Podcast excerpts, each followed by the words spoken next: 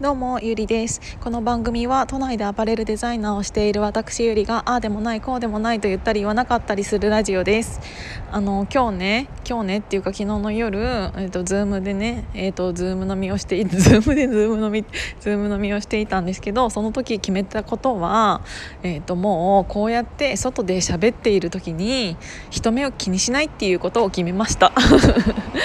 なんかどうにかしてできるだけ人が少ないところに行って話したいなっていうのとかもあったしどうしてもそれは人目を気にしてのっていう感じだったんだけどなんかそれ気にしてたらべなんかどこにも行けないでし居場所を探すのだけで一苦労だしただこうやって あの大きい車が 通ってしまうとそれはそれでちょっとあれなんだけど。うん、でもなんか街行く人がねこうやって1人で喋っていたところで電話かなって思うし、あのー、今はそんなのなんか気にする人なんて本当に少ないかなっていうのを思ったからなんかねちょっともういいやって思った。そうでね今日ちょっと,、えーと、友達とカフェというかランチからカフェをずっとしていて、うんと、気づかされたというか自分の中ではすごく衝撃的だったんですけれどもあの自分が思っている自分の自分像っていうものと,、えーと周りが見ている私のイメージっていうのが結構違うことに気づかされたんですよ。っていうのは私結構、えーと、喋りやすい人間だと思ってたの 喋りやすいというか、えーと、誘いやすい人間だって自分のことを、えーと、思っていたんだけど結構な勘違いだったらしくって本当はま逆で、えー、と私ってなんかめちゃめちゃ誘いづらいらしいんですよ。なんて言うんだろう。なんかそれの理由っていうのがうんとこうやってめちゃめちゃ自分から配信しているからこそえー、怖がられてんのかな？え何なんだろう。うーんでも何て言うんだろう。あんまりなんか近近寄りがたい感じのイメージっていうのを持たせてしまっていたらしくってなんか今日カフェするのも怖かったっていう。なんて怖かったっていうか何なんだろう。なんかいいのかなみたいな感じで思ったって言われて。え、どういうこと？って思ったんだけど確かに私は人の話を聞くっていうよりもなんか私がなんか自分のことを喋っていることの方が多いしまあこれはそれはラジオだからね。っていうのもあるからかもしれないんだけどなんか人からは結構そうに思われたらしくって。だからなんか驚いて。はあと思って。私ってそうにやってやっぱ見らやっぱっていうかそうにやって見られてたんだっていうのを思ったからやっぱり自分が思っている自分の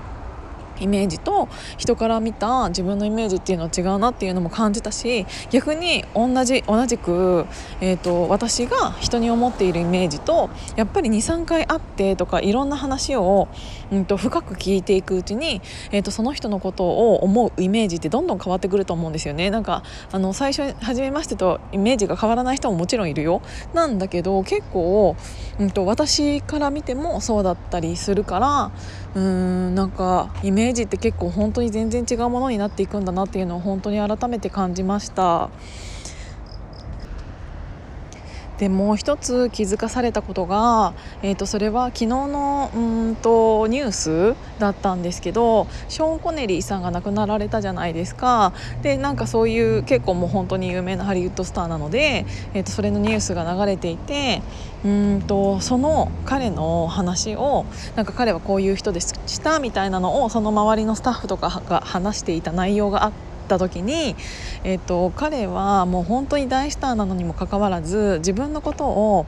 うんと、いつでも大丈夫心配事はないってなんか聞いてくれてたんですっていうお話をされていた方がいてなんか本当に私それで気づかされたんだけどあの昨日の放送とかね、えーと、一昨日の放送でもなんか言ってくれないと分かんないことってあるよみたいなことで私がこのヒマラヤさんで発信したことがあったと思うんだけどなんか自分は言いやすい人間だったかなっていうのを感じ考えさせられた。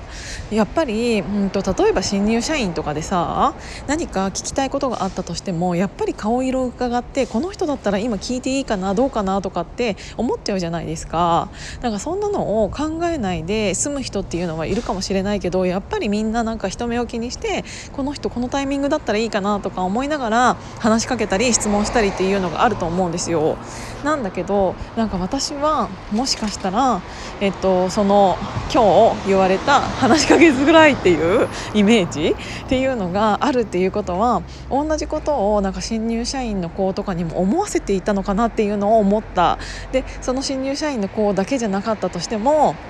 うんと、話しかけやすい雰囲気っていうのを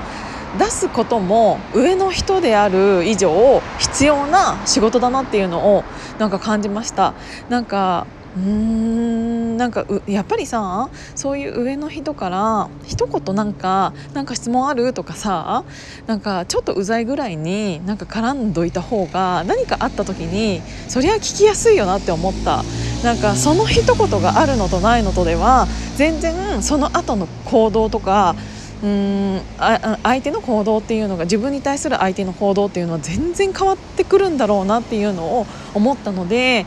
なんかうんチーム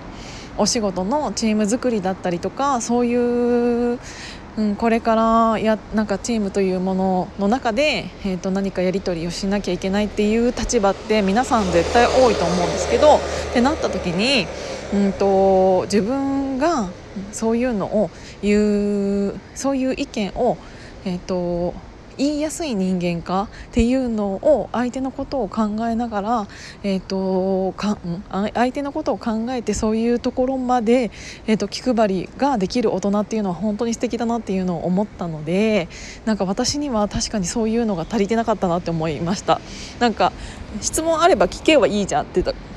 なんかすごい思っちゃうタイプだったからでも逆の立場でなったらなんかなんか一言でもいいからあっちから話しかけてくれた何かきっかけをくれた方がそれは質問しやすいよねと思って。ってなったらなんか何かその何て言うんだろううずうずしていたあ話しかけようかなどうしようかなって思っているその時間全部無駄じゃないですか そういうのの仕事の効率のことを考えたらあの私にもそっちの方がプラスだなっていうのをか思ったので言いやすい状況を作ってあげるのも先輩の役目だなっていうのを改めて、えーと、勉強になりましたということで今日も聞いていただいてありがとうございました。じゃあまたね